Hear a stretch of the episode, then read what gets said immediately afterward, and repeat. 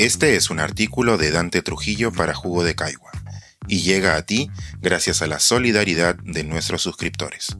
Si aún no estás suscrito, puedes hacerlo en www.jugodecaigua.pe. A meses de otro riesgo de infarto. El peligro de una locomotora de ultraderecha. Soy tan malo prediciendo cosas que muchas veces me encuentro imaginando las peores opciones y escenarios solo para que no sucedan. Ahora mismo, por ejemplo, pienso en Rafael López Aliaga convertido en alcalde de Lima, y lo hago con todo el poder mental que me es posible para procurar el conjuro. Sé bien que estamos a ocho meses y medio de los comicios regionales, provinciales y distritales, que las emergencias nos impelen a relegar las urgencias, y que las cuestiones electorales criollas son lo más imprevisible que hay.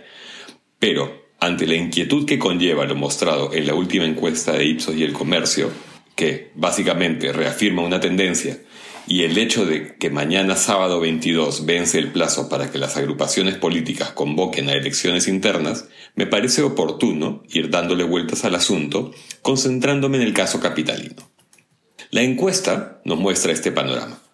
Quienes encabezan las preferencias de los limeños son López Aliaga, 19%, Daniel Urresti, 13%, George Forsyth, 10% y Ricardo Belmont, 8%. Ay, mamita. Aunque en diferente grado y cantidad se podrían decir varias cosas, varias cosas terribles sobre estos señores, pero dejando de lado por ahora los personalismos, quisiera enfocarme en dos fenómenos que valdría la pena tener en cuenta, la sorpresa y el arrastre. Recordemos qué pasó en las elecciones pasadas. Cuando estábamos más o menos en las mismas, Renzo Reyardo lideraba la intención de voto con 17%, seguido de Humberto Lai con 13, Enrique Cornejo con 9 y recién entonces encontrábamos a Jorge Muñoz con 7%. En los últimos meses de campaña, sin embargo, el exalcalde de Miraflores se disparó y logró el triunfo con 36% de los votos. Reyardo quedó tercero con apenas 8%. Esto reconfirma que, en estos pagos, al que madruga no siempre lo ayuda a Dios, como bien recordará Forsyth en su versión candidato presidencial. Si bien no gozaba del favor universal, en resumen, sus detractores lo tildaban de pituco, Muñoz sí parecía un tipo simpático, experimentado y chambeador, capaz de revertir los estropicios del malogrado Luis Castañeda. Este carisma y acaso una rala o pobre competencia distrital le permitieron además convertirse en una locomotora electoral, capaz de arrastrar y colocar alcaldes en la cuarta parte de Lima.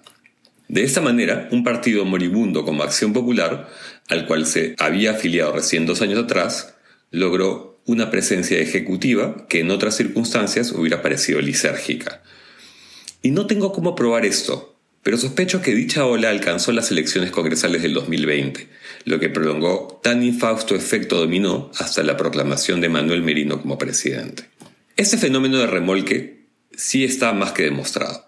Mi preocupación, por lo tanto, no es solo que López Aliaga, Urresti o Belmont sean elegidos para gobernar Lima, sino que logren meter una cantidad importante de alcaldes consigo, lo que significaría, sobre todo en el caso de López Aliaga, la irradiación de una nefasta política de ultraderecha en la ciudad. ¿Qué hacer al respecto? La reelección no está permitida, pero ello no impide la continuidad de los proyectos a mediano y largo plazo, cuando existen y están bien encaminados. El cortoplacismo es una tara nacional.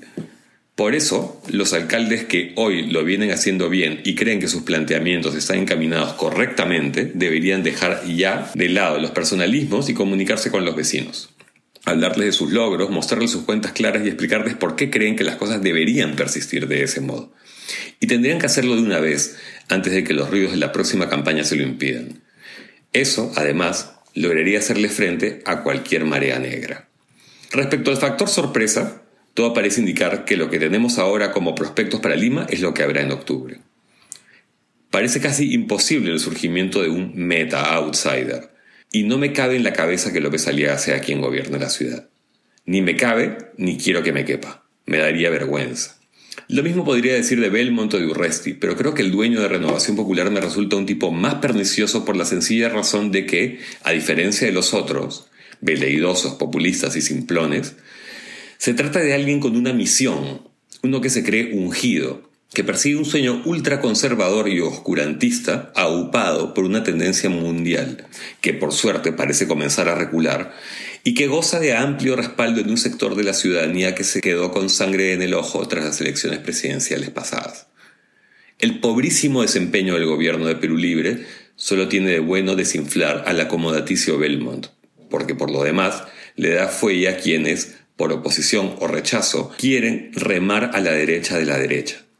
Lima nos parece linda, sobre todo en verano, pero puede ser clasista, discriminadora, abusiva y horrible. Así como la encuesta muestra un desconcertante apoyo de los jóvenes a López Aliaga, también revela que, como es usual, los que aún no deciden son una grandísima mayoría, y que los sectores más pobres no encuentran representación entre la oferta. Como van las cosas, debo suponer que mi mal menor sería George Forsyth, hoy en Somos Perú. Pero no lo quiero ni pensar mucho para no salarlo. Este es un artículo de Dante Trujillo para Jugo de Caigua y llega a ti gracias a la solidaridad de nuestros suscriptores. Si aún no estás suscrito, puedes hacerlo en www.jugodecaigua.pe.